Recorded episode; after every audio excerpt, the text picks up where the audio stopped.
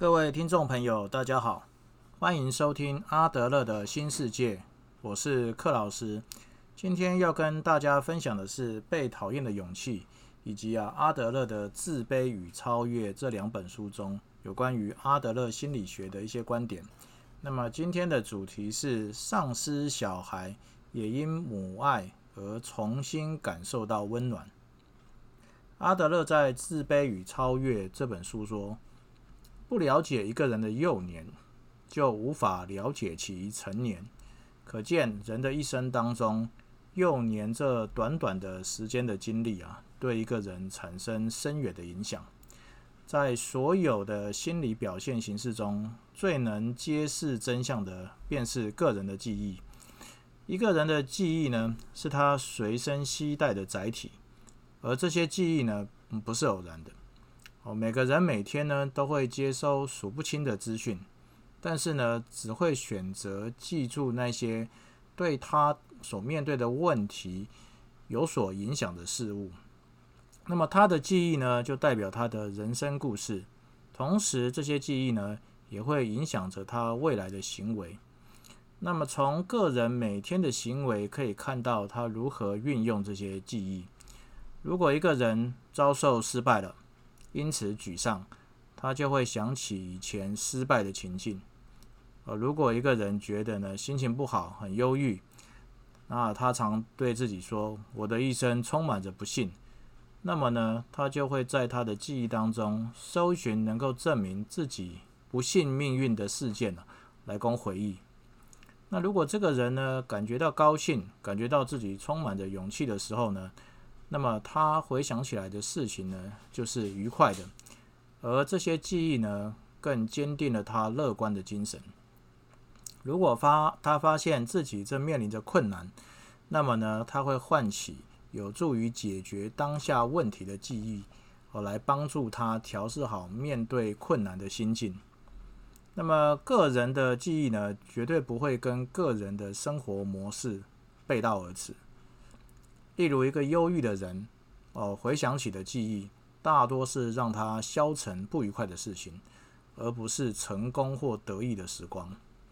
那么，只有当这个人的人生态度发生了改变，他的记忆才会随之改变。哦，阿德勒说，人生的态度改变了，认知的观念呢就会跟着改变，那么记忆中的事情呢才会有所改变。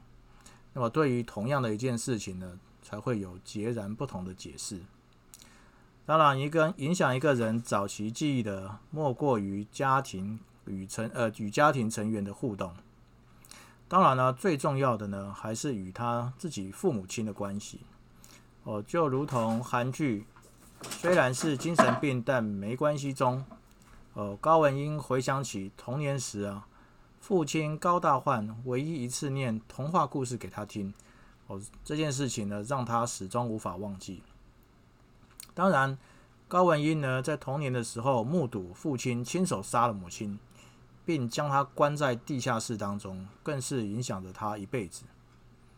那他的母亲呢，童年时对高文英的教养，则让他一辈子害怕与人亲近，无法感受到他人的温暖。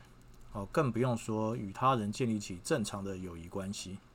因此啊，高文英小的时候呢，便用陷害他的同学南朱里的方式来孤立他，让南朱里呢不但不亲近他，呃，反而从此害怕并远离这个行事异于常人的这个高文英。高文英长大后呢，则用他华丽的外表呢当成武装，来掩饰他内在因为缺乏温暖。而像是还停留在孩童时期的那种脆弱的那种感觉。啊，感受不到温暖的他呢，则常常感到饥饿哦，怎么吃都吃不饱，就如同这个童话故事当中这个丧尸的小孩。哦，丧尸的小孩这个童话故事说着，有个小男孩呢，在某个村庄诞生的，这个小孩子的皮肤苍白，眼睛特别大。那随着孩子长大呢，他的妈妈知道了这个孩子呢是完全没有任何情感哦，只是个有食欲的这个丧尸，所以呢，妈妈避开村民们，把这个孩子关在地下室。每个晚上呢，都偷别人家的家畜来给他吃哦，偷偷的把他养大。有的时候是猪哦，有的时候是鸡。而过了几年后呢，由于这个村庄发生瘟疫啊，剩下的家畜都死光了，也死了很多人。哦，连活着的人呢，也都全部离开了村庄。但是妈妈没有办法抛下这个小孩，在迫不得已的情况之下呢。